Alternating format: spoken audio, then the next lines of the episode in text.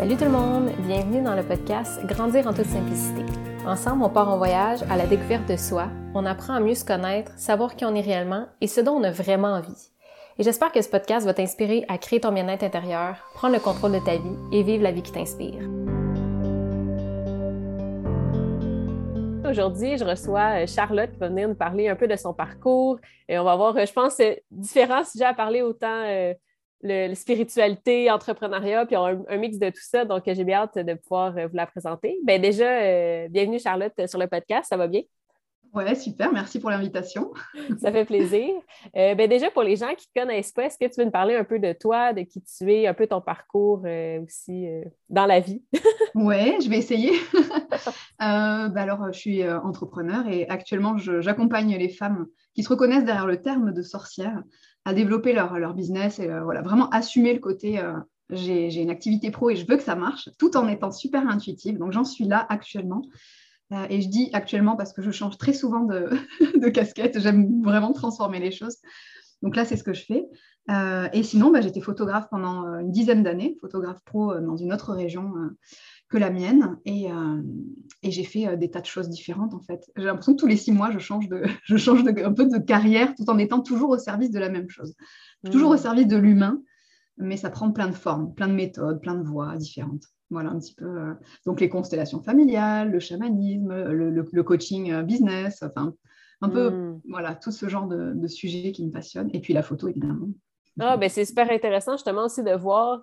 Tu dis, je change presque à tous les six mois, puis je trouve ça tellement beau parce que souvent, on nous dit, tu fais un métier, tu fais ça toute ta vie, puis tu dois faire ça, tu comme pendant 40 ans, mais de se dire, ben en fait, non, j'ai l'autorisation, j'ai le droit de me, me permettre de changer, en fait, si j'ai envie. Puis c'est quoi qui a fait justement que tu as décidé de, que tu changes constamment comme ça? Alors, le premier gros changement, donc ça a été quand j'ai arrêté ma carrière de photographe. Euh, en fait, j'étais, c'était un métier passion, hein, sans doute, vraiment, où je suis allée en me disant oh, c'est le meilleur métier du monde, le plus beau métier du monde. Et en fait, je suis allée vraiment dans des excès de, travail, euh, des excès aujourd'hui que je, comment dire, dont je parle beaucoup à mes, clientes pour leur éviter de tomber dans les mêmes choses. Donc, limite burn-out, en fait. Mmh. J'ai le plus beau métier du monde et en fait, parce que je me traite mal, eh ben, ça devient un enfer. Quoi. À la fin, je ne pouvais plus entendre parler de photos ou quoi que ce soit. Et en fait, j'étais photographe donc, pendant une dizaine d'années. Et euh, les, allez, les cinq dernières années, tout mon argent, je l'investissais euh, ben, dans des formations, dans du développement personnel, dans des retraites. Et à un moment donné, je me suis dit, mais il y a un truc qui cloche, quoi. c'est pas ça que je veux faire. Donc, il a fallu que j'aille au bout vraiment me, prendre le mur et ensuite euh, voilà, que je puisse changer complètement de vie.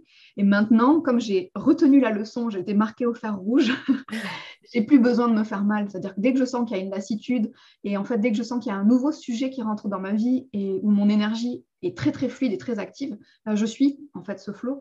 Donc, je euh, l'accueille. Ouais, je l'accueille et puis j'y vais à fond. Et puis ça m'emmène ailleurs, et puis ça m'emmène C'est vraiment quelque chose comme ça, comme un chemin plein de, de méandres, quoi. Hmm.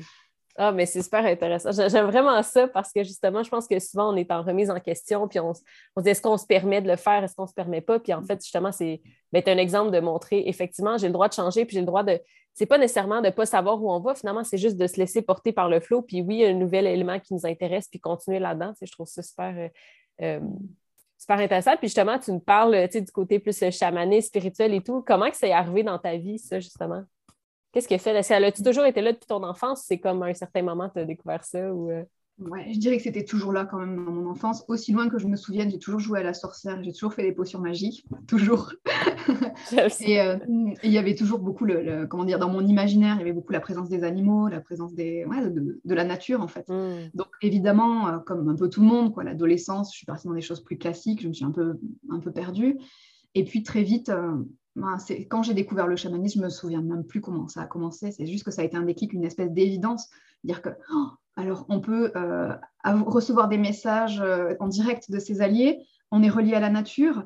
Euh, il y a de la musique, il y a toute quelque chose d'un monde visuel qui me touchait beaucoup. Mmh. En fait, c'est ma maison, quoi. J'ai toujours fait ça. C'est juste que je ne le savais pas.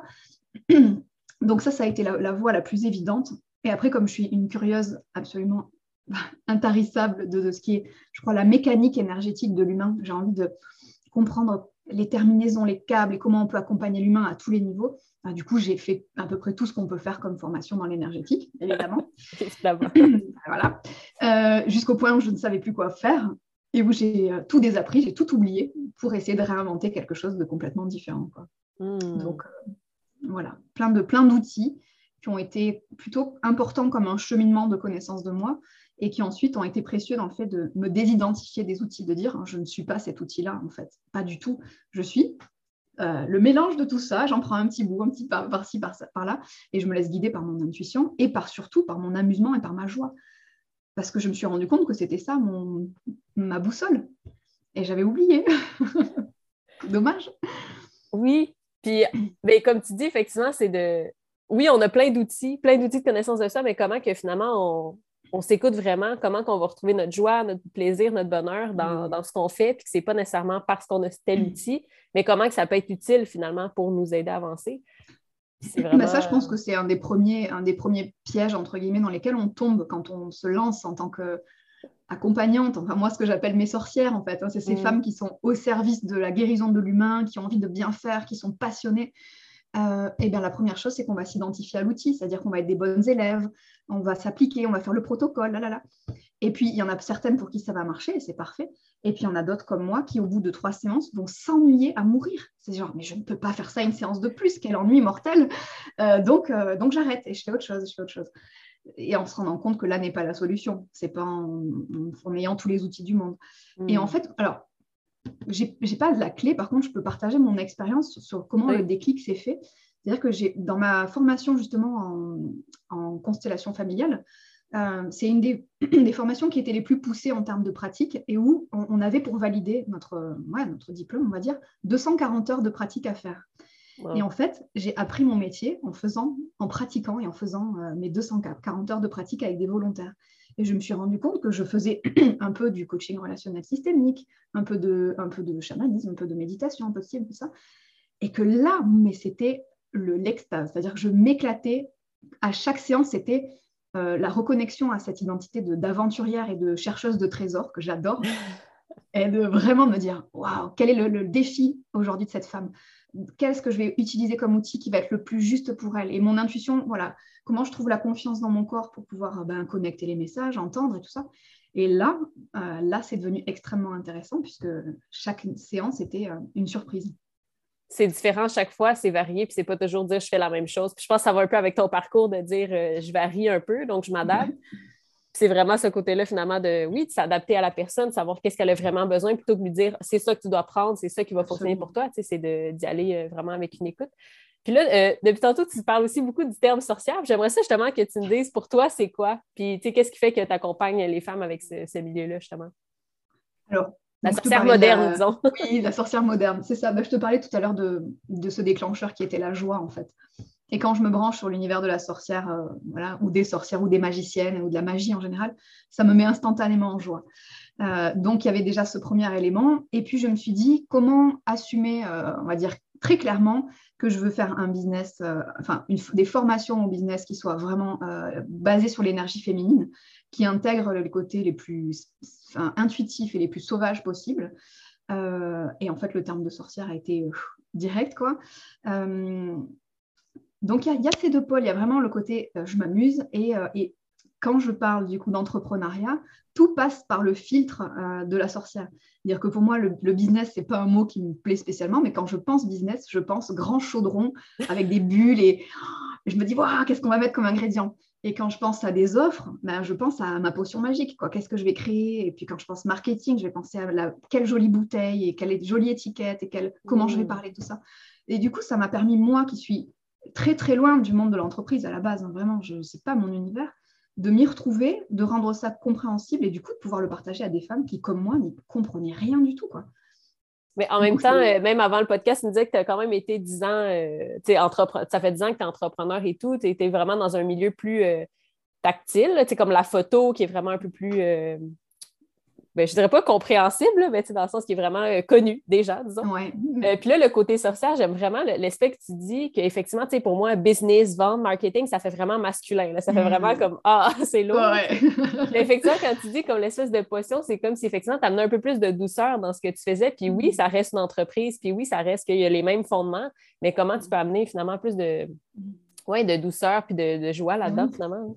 Mais c'est ça, pour moi, c'est très lié à, une forme d'artisanat plutôt. C'est-à-dire que hmm. quand j'imagine une sorcière qui a son, un vrai savoir-faire, en fait, elle est à la fois hyper connectée et créative, c'est-à-dire que si elle veut changer d'élément, euh, elle va pouvoir le faire, mais en même temps, elle, sait où elle va, elle a une maîtrise, elle a une expertise, euh, elle a peut-être même un, talent particulier, et elle le connaît, elle va pouvoir infuser ça dans ses potions. Enfin, il y a vraiment quelque chose où, à la fois, on va dans quelque chose de très intuitif et on s'ouvre à, je dire, à la magie et même euh, à ce qui est complètement décalé, mais pour autant, on ne fait pas n'importe quoi, on est quand même des professionnels j'aime bien cette idée-là. Toujours, euh, moi, j'aime bien jouer entre les deux équilibres, enfin, trouver les équilibres entre les deux extrêmes, mm. un peu, entre vraiment.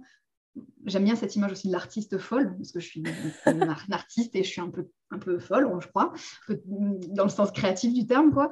Et à la fois, j'aime que quand j'accompagne quelqu'un, mais c'est, je, donne tout, quoi. J'ai une, envie d'amener du résultat, de la qualité, etc. Donc, comment je mélange l'artiste qui a ce côté un peu bordélique, un peu ingérable, et le côté hyper structuré, hyper euh, mmh. Et donc la sorcière et le business, tout ça se mélange et ça crée quelque chose d'harmonieux et, euh, qui surtout qui répond à un besoin et à, certaines femmes, parce que tout le monde ne se retrouve pas dans des formations hyper euh, carrées et masculines, comme tu disais, ou énergie plutôt masculine. Quoi. Donc voilà, j'amène ma touche. tu amènes ta, petite potion, ton ingrédient, justement, que tu dis que tu répands un peu partout. Puis, C'est ah, ça, ma saveur. Oui, exactement. Puis je trouve que c'est ça qui est tellement euh, intéressant aussi de se dire, bien, effectivement, on n'est pas obligé de faire comme ce qui nous a toujours été montré. Finalement, on peut arriver à, plus suivre son cœur, à suivre un chemin qui, nous est propre, puis que oui, c'est peut-être pas ce que la société nous montre, effectivement, mais comment que ça me rejoint vraiment, puis ça l'aide d'autres femmes ensuite ou d'autres euh, gens dans leur, euh, dans leur entreprise ou même juste dans leur vie personnelle, parce que je sais que tu me parlais aussi que oui, tu aides les gens au niveau entreprise, mais aussi une partie beaucoup plus personnelle ou mm. Émotionnelle derrière. Là, fait que c'est quoi pour toi cet équilibre-là entre, euh, entre le côté justement entrepreneuriat et personnel? Comment tu le vois? Euh, bah, aujourd'hui, je le vois comme euh, intimement relié en fait. Il n'y a plus de séparation. Mm-hmm. C'est-à-dire que quand j'accompagne une femme pour développer son activité pro, on va toujours parler de ce qui se passe dans sa vie. Et je, je, le dis toujours, c'est-à-dire que s'il y a besoin qu'on s'arrête et qu'on fasse une constellation familiale parce que tu sens qu'il y a des loyautés chez tes ancêtres qui t'empêchent de gagner de l'argent, on va faire ça. Et ensuite, on reprendra et on ira parler de comment, quelle offre tu peux inventer ou voilà, des choses plus structurées. Euh, donc, les deux sont intimement liés et l'un ne peut pas aller sans l'autre, sous peine, encore une fois, de déséquilibre. C'est-à-dire que mmh. si je suis euh, que dans mon émotionnel et que je suis que dans focus sur mes problèmes et sur ce qui ne va pas, bah, j'avance, j'avance pas. quoi. Et si je suis que dans l'action et presque obsédée par la réussite et par les résultats, bah, je suis coupée de mon cœur et je suis coupée de, de mon intuition et de mon âme. Et ça ne m'intéresse pas spécialement. Quoi.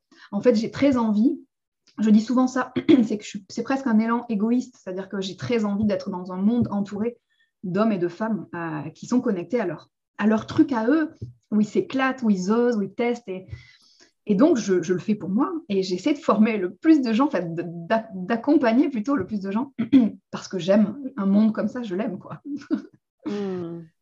Oui, où on se permet finalement des fois de s'arrêter pour voir, OK, qu'est-ce qui nous fait, qu'est-ce qui nous bloque en ce moment, qu'est-ce qui fait qu'on est comme ça, mais aussi pas juste rester, comme tu dis, dans cette espèce de introspection constante de comme qu'est-ce que je fais, euh, pourquoi ça marche pas, puis de se dire, OK, garde là, on va avancer. Puis des fois, c'est en avançant qu'on découvre des choses, puis que souvent, on mm. parle, mettons, OK, la, peur du jugement des autres, des trucs comme ça, mais c'est pas en, te posant des questions sur comment je vais mm. régler mon jugement des autres. Non, c'est quand tu vas agir que tu vas réaliser que ça va détruire des, blocages comme ça aussi. Fait que c'est, je trouve ça beau, effectivement, cette, euh, puis ça revient sur ce que je te disais un, tout petit peu plus tôt, tu vois, sur le fait que j'ai découvert mon métier en faisant ces 240 heures de pratique.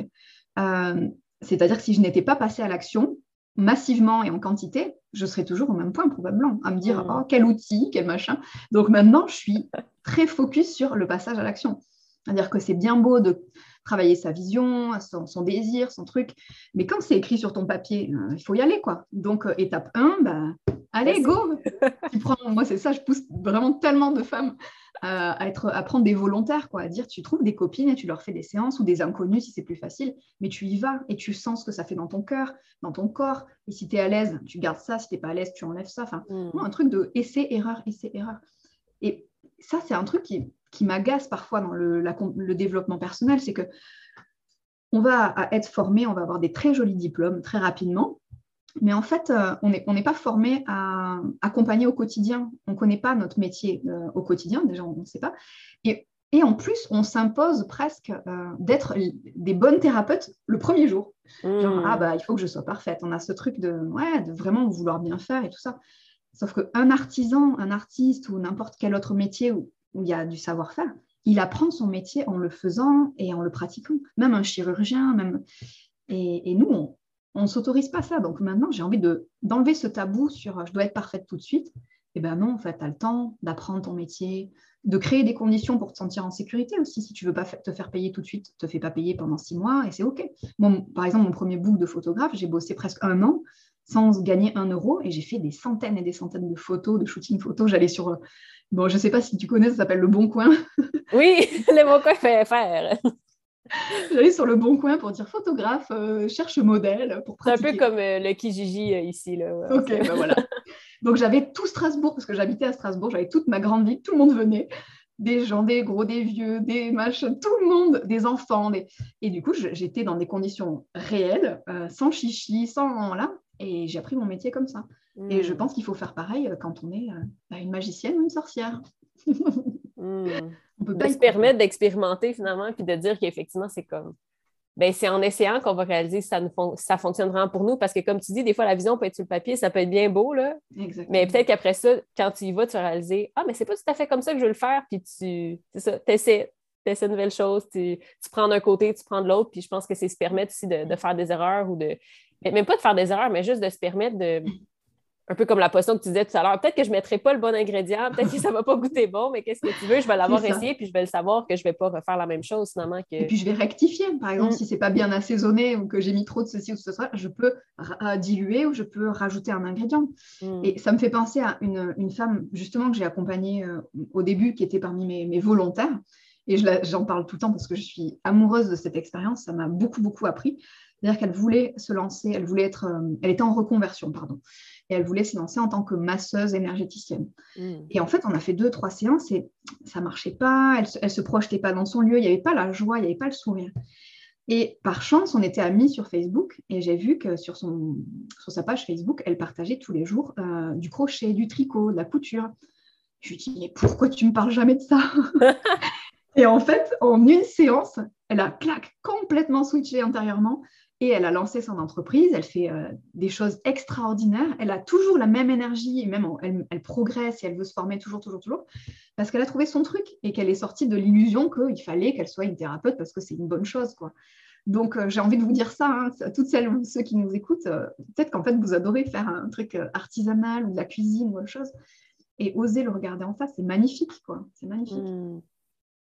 Oui, de se permettre de faire des métiers qui ne sont pas nécessairement traditionnels ou qui sont justement à revenir plus à, l'artiste, l'artisanat, puis qu'effectivement, souvent on nous dit, il ah, faut être médecin, il faut être avocat, il faut être des, des, mm. métiers super euh, prestigieux, alors qu'au final, euh, ben non, fais quelque chose que tu as vraiment envie, fais quelque chose qui mm. te qui t'amène la joie finalement, c'est super. Et puis, euh, surtout pour les femmes, on est, on est très encore empreinte de ces éducations où on doit être au service. Mm. Donc, être thérapeute, c'est une bonne chose. Quoi. On est au service, on est au service. Et puis, par rapport à cet exemple, c'est que pour elle, c'était une passion, c'était un plaisir. Donc, elle ne voyait même pas le temps qu'elle y passait, elle ne voyait pas son talent parce que c'était une évidence. Et parfois, c'est tellement c'est gros que c'est là, on le voit même Donc, euh, observons euh, ce qui fait partie de notre vie et, ce qui est présent. Et c'est là, en fait. C'est juste sous notre nez. Hmm. Et si on ne sait pas, ben, il faut peut-être se laisser du temps ou de l'espace pour retrouver. Quoi. Oui, ben des fois, on est tellement dans, le quotidien ou dans le flow rapide que c'est ça. Des fois, ça nous prend ce moment-là pour arrêter puis, puis de le voir. Finalement, qu'on est rendu collé à l'art puis qu'on voit plus nécessairement euh, où est-ce qu'on avance finalement. Là, mais euh, oui, puis je pense que c'est se donner le temps aussi. C'est pas obligé que du jour au lendemain, euh, tu, tu décides de faire ton entreprise, tu décides de tout créer. C'est comme ça n'arrivera pas. C'est un processus. Ah oui. Ah oui, révélation divine. Oh! Tout arrive. c'est ça, exactement. Puis oui, comme tu dis au début, euh, on va l'expérimenter, puis on est comme, oui, on n'est peut-être pas euh, le meilleur cuisinier ensemble, mais c'est à force de, cuisiner puis de l'essayer que finalement, on, on, voit ce qui fonctionne pour nous. Là, on voit qu'est-ce qui. Exactement. Et puis tu disais tout à l'heure par rapport à, ces situations où parfois on a besoin de temps euh, pour se souvenir ce qui est bon pour nous. Mais je crois que si vraiment on ne s'autorise pas ce temps-là pour se rappeler, la vie se charge de temps en temps de nous mmh. rappeler. Qu'on va avoir des, ouais, des, des arrêts totaux par rapport à notre entreprise ou notre santé. Et puis, on va avoir des pensées qui vont nous rappeler que ça, quand même, on aime bien. Soit on ne le réalise pas et on le met à la poubelle, soit on prend le temps de l'accueillir et on se dit, OK, si ça, ça vient maintenant, c'est peut-être que c'est un message. Mais on a toujours tendance à, croire que les messages de notre inconscient ou de notre âme, ça va être genre, c'est ça ta mission de vie, allez Super clair, là, avec des signes, et des flèches illuminées. Là. Ouais, c'est ça. Sauf que c'est des touches, c'est hyper subtil, c'est des murmures, c'est parfois... et quand ça s'ouvre, OK, on entend mieux, mais au début, c'est ça chuchote, quoi. Donc, euh, ça demande de l'écoute. Et puis, quand on n'entend pas, bah, ça intensifie parfois les murs. Voilà. plus. C'est drôle, je, je parlais avec une de mes amies, puis elle me disait, mais justement, comment j'arrive à écouter mon intuition? On dirait que c'est pas là, mais j'ai dit, des fois, on a l'impression aussi que mm. notre mental, il hurle pendant que notre intuition nous chuchote. Fait que des fois, c'est tellement difficile de l'écouter, puis c'est de prendre ce temps-là pour comme mm. juste être avec soi, écouter qu'est-ce qu'il mm. nous dit, puis oui, s'il y a des signaux, effectivement, qu'est-ce, qu'est-ce que ça veut nous dire? Qu'est-ce que ça veut nous apprendre? Euh, est-ce qu'on est sur le bon chemin? Ben oui, on est sûrement sur le bon chemin, mais est-ce qu'on doit faire une déviation peut-être? c'est comme si. Euh, je pense qu'on n'est jamais sur le mauvais chemin, mais est-ce que ça se peut qu'on doive euh, faire un détour? Ou, hmm. Oui, c'est une vaste, vaste question hyper intéressante. C'est vrai que je ne crois pas qu'on puisse véritablement se tromper quelque part hmm. dans notre vie. Et en même temps, on peut aussi, disons, s'adoucir le chemin, on peut s'adoucir l'expérience et faire quelque chose de, vraiment plus jouissif, presque vraiment. Mm. Assumer ce truc de je suis incarné sur Terre aussi pour prendre euh, mon pied. Dans tous les cas, c'est sûr que je vais apprendre des choses, mais comment je peux le rendre le, plus doux possible? Et je, crois que l'intuition, elle passe beaucoup par notre corps, en fait. C'est comme si notre mm. corps était le, récepteur. Et on est tellement speed et tellement, ben, je peux parler pour moi, hein, euh, pas forcément toujours connecté au corps, que ben, l'intuition, euh, Exact, on est souvent dans notre tête, puis ça tourne rapidement, puis de dire, OK, qu'est-ce que mon corps a vraiment envie? Puis de poser une question, puis pas y répondre mentalement, mais de voir comment ton corps réagit. Finalement, c'est là que. Absolument. Je pense que quelqu'un qui croit ne pas avoir d'intuition, et tu lui dis, pose une question, respire et vois comment tu te sens dans ton corps, là, c'est genre la, clé numéro un. Et c'est tellement simple que les gens se disent, ah bon, c'est juste ça il faut pratiquer. Encore une fois, il y a un mmh. passage à l'action, sinon ça reste euh, du fantasme et de la théorie. Et on se perche dans la 15e dimension et on réalise jamais rien dans notre vie. quoi. Et c'est dommage. Oui, mais c'est ça, c'est réaliser que des fois, effectivement, ben, je pense que c'est aussi peut-être la. Mais je dirais pas la problématique avec le développement personnel, mais c'est que souvent, on a tendance à vouloir s'élever, s'élever, s'élever, mais à un certain moment, il faut aussi s'enraciner, il faut aussi s'ancrer ici. On est là, en tant qu'humaine, effectivement, puis on a des choses qu'on est venu expérimenter aussi. Fait que c'est de, oui, mm-hmm. faire ce, pont-là entre le, visible, l'invisible, entre le super spirituel, euh, de conscience, mais aussi l'être humain qu'on est, l'expérience ah humaine qu'on vit. des fois, je pense que c'est quasiment ça qui est plus difficile. C'est même pas de s'élever, c'est de, revenir ici, de s'ancrer dans son corps, puis de, prendre le temps. C'est comme. Ah ben, je suis un parfait exemple de ça. Hein. C'est-à-dire que moi, je me suis perchée euh, très, très haut pendant euh, le début de ma découverte c'était la quête aux expériences euh, énergétiques les plus intenses, quoi, vraiment. Mm. Donc, j'ai eu la chance de goûter à quelque chose de très fort très tôt. Et donc, ça a créé comme une espèce d'addiction. Je me dis, je veux revivre ce, truc, c'était trop incroyable. Et ça m'a donné comme une preuve définitive que je ne pouvais plus douter. Sauf mm. qu'après, les choses sont bien faites, il n'y avait plus rien. Donc, il a fallu que je prenne du temps, du temps, du temps, du temps, jusqu'à ce que mon ego me montre qu'en fait, j'étais dans une quête euh, bah, comme une, une, espèce de drogue, en fait, hein, puisque c'était une quête à un shoot d'adrénaline ou je sais pas quoi, d'héroïne. Ah, toujours plus. Et sauf qu'en fait, j'étais euh, j'étais plus du tout, euh, comment dire, j'étais plus en mesure de prendre plaisir pour des choses du quotidien, en fait, puisqu'il y avait cette quête de toujours plus, toujours plus, jusqu'à ce que je me prenne un, ouais, pareil, un gros mur et que je redescende. Euh, et puis, j'ai eu la chance de tomber enceinte. et ça, ça a été, je pense, l'expérience la plus douloureuse de ma vie au niveau euh, physique, émotionnel, etc. Euh, et en même temps, c'est ce qui m'a sauvée parce que ça m'a fait revenir dans mon corps. Hmm. C'était soit je reviens dans mon corps, soit, soit je survis pas à cette expérience et je me jette d'un pont. Quoi. Donc, j'ai choisi de rester. C'était extrêmement douloureux, mais c'est-à-dire que le retour dans mon corps, il, était, il est irrémédiable. Je ne pourrais plus jamais le, quitter, l'abandonner, parce que je me souviens de l'odeur que ça a d'être à côté de soi et de tu vois, ce décalage mm. hyper. Euh, je pense qu'il y a beaucoup, beaucoup de, gens euh, qui sont dans cette situation-là, qui sont dans une quête euh, tout le temps de, des messages, des guides, des machins, c'est quoi ma mission? Et qui en fait ne prennent absolument, qui sont pas heureux dans leur vie, qui ne prennent plaisir à rien puisqu'ils sont pas dans l'expérience, ils oublient que leur corps il est là pour leur pour les faire apprécier en fait tout ça. Et euh, donc voilà, ça fait aussi partie des choses sur lesquelles je dépercher les perchés, c'est une de mes passions. dépercher les perchés. Oui, j'aime ça de, finalement de. Ben, de revenir, tu sais, encore l'image de la sorcière me revient de dire de revenir à sa potion, à la, la créer avec ses mains, de, de, de, prendre, aller en nature. Tu sais, c'est comme d'être vraiment mm-hmm. ici dans, dans tout ce qui est tactile aussi, puis pas juste le. Ah Absolument. Pour moi, la sorcière, elle a les pieds dans la terre, quoi. C'est le mm. premier truc. Elle, est, en contact des éléments, elle a le feu sous son chaudron, elle sent, elle a l'air, il y a tout, tout qui est là, quoi. Euh, ça l'empêche pas de temps en temps de, de, partir très haut, dans des vibrations très hautes pour un travail particulier. Mais le reste du temps, pour moi, il y a quelque chose de très. Euh, je parlais d'artisanat tout à l'heure, mais il y a quelque chose aussi de très ancré dans le quotidien. Pour moi, l'image que j'ai de la sorcière, c'est qu'elle est dans un village et qu'elle va accueillir les gens avec leurs problèmes euh, du quotidien, des problèmes, euh, des douleurs, un mal de dents, des animaux qui meurent. Enfin, il n'y a pas que des choses mystiques incroyables. Quoi. Mm. Et il y a aussi les accouchements. Pour moi, la, sorcière, c'est aussi celle qui aide les femmes à mettre au monde. Elle est là dans la, vie, de mort. Elle est... Et donc ça, c'est ça, hein, quand ça arrive, on est présent, on n'est pas à côté de son corps, on n'est pas dans les étoiles. Quoi. Euh, on est relié et euh, connecté à ses guides et à son intuition, on l'appelle comme on veut. Par contre, on est dans une présence, mais une présence extrême, quoi, euh, du corps et de tout ce qui nous entoure, parce que pour moi, les signes, ils sont là aussi la plupart du temps. C'est très chamanique, ça, c'est quand on travaille avec la nature et les alliés. Si on n'observe pas bah, voilà, le, mouvement d'un arbre, le changement dans l'air, des choses comme ça, on ne peut pas capter ce qui se passe, on est à côté. Hmm. Donc voilà, pour moi, la sorcière, elle est très, très enracinée. Puis, voilà, c'est ça. dans ça, devant son chaudron, il y a du feu, il y a des choses comme ça. Et puis le feu, des choses, il faut aller mettre la main à la pâte, quoi. il faut aller chercher le bois, il faut l'allumer. on ne fait pas, enfin, ça, c'est le fantasme. C'est pas, c'est ça, de, faire une potion comme si tu étais assis, puis tu attendais, puis tu espères que ça va arriver, ou créer ta vie comme si euh, tout allait arriver. Mais non, c'est effectivement, comme tu dis, c'est c'est d'être dans l'action, mais c'est pas une action. Tu sais, comme tu dis, c'est aller chercher le bois, c'est aller. C'est des choses qui sont comme concrètes, mais en même temps si simples que des fois, on se permet pas de faire parce qu'on pense qu'il y a quelque chose de. Ah, mais ça doit être plus incroyable que ça. Puis tu es comme non, tu sais, ton feu, tu dois le faire avec ton bois, tu dois le faire avec ton papier, il faut que ça parte. c'est comme revenir à l'essentiel finalement. C'est ça. Je pense qu'il y a beaucoup de magie qui se cache dans les choses les, plus simples du quotidien. Et comme, on, bah, comme je disais avant, on est tous à un moment donné dans notre vie dans une quête de, de sensations, de d'expériences mystiques incroyables que on passe à côté de ce qui est là, quoi. Mais mm. la vie se charge de nous le rappeler à un moment ou à un autre. Effectivement.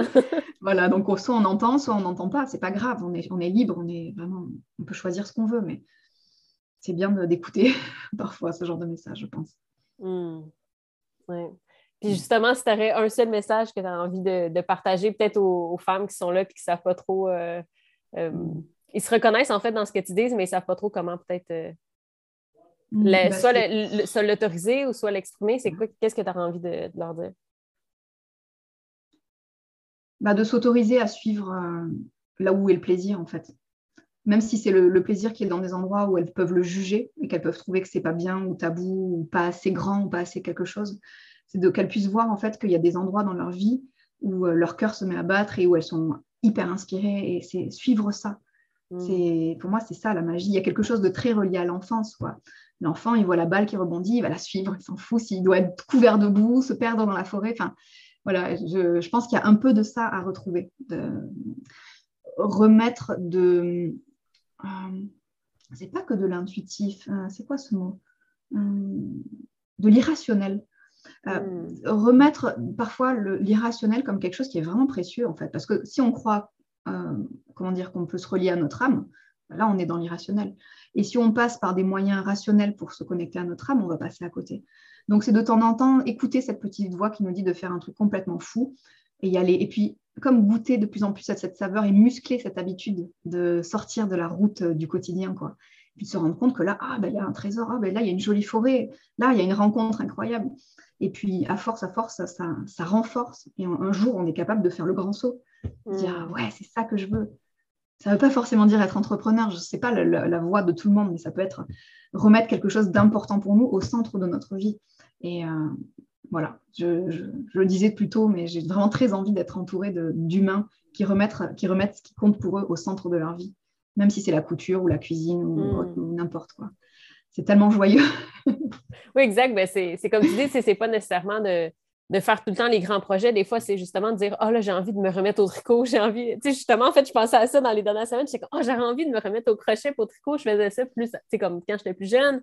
J'avais même fait une couverte. J'étais comme Ah, ben, je pourrais mm. le refaire. Tu sais, fait que finalement, c'est effectivement comment on peut remettre ces petits éléments-là qu'on faisait même quand on était jeune dans notre quotidien, finalement, puis de prendre le temps des, faire, prendre le temps d'être là. C'est vraiment. Euh, ah carrément. Ah mm. Sortir un tout petit peu de chez soi, euh, s'autoriser, oui, comme tu disais, les passions de l'adolescence ou de l'enfance, euh, de, le refaire de temps en temps. C'est des choses qui changent vraiment la vie. Hmm. Euh, il faut qu'on leur donne de la place parce que sinon, ça n'arrivera pas tout seul. Ah, ben merci beaucoup. ben justement, pour les gens qui aimeraient peut-être aller te suivre, découvrir un peu plus ton univers, où est-ce qu'ils peuvent te, retrouver? Alors, sur tous les réseaux classiques. Moi, mon, mon entreprise s'appelle Latanor. Donc, euh, vous pouvez me trouver sur latanor.com ou Charlotte euh, Latanor sur Facebook. Et c'est dans Latanor euh, sur Instagram. Parfait. Ben, je mettrai les liens dans la description du podcast.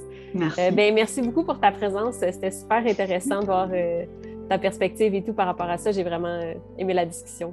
Merci beaucoup. Merci moi aussi. J'ai adoré ce moment. Donc, on se revoit dans un prochain épisode de Grandir en simplicité.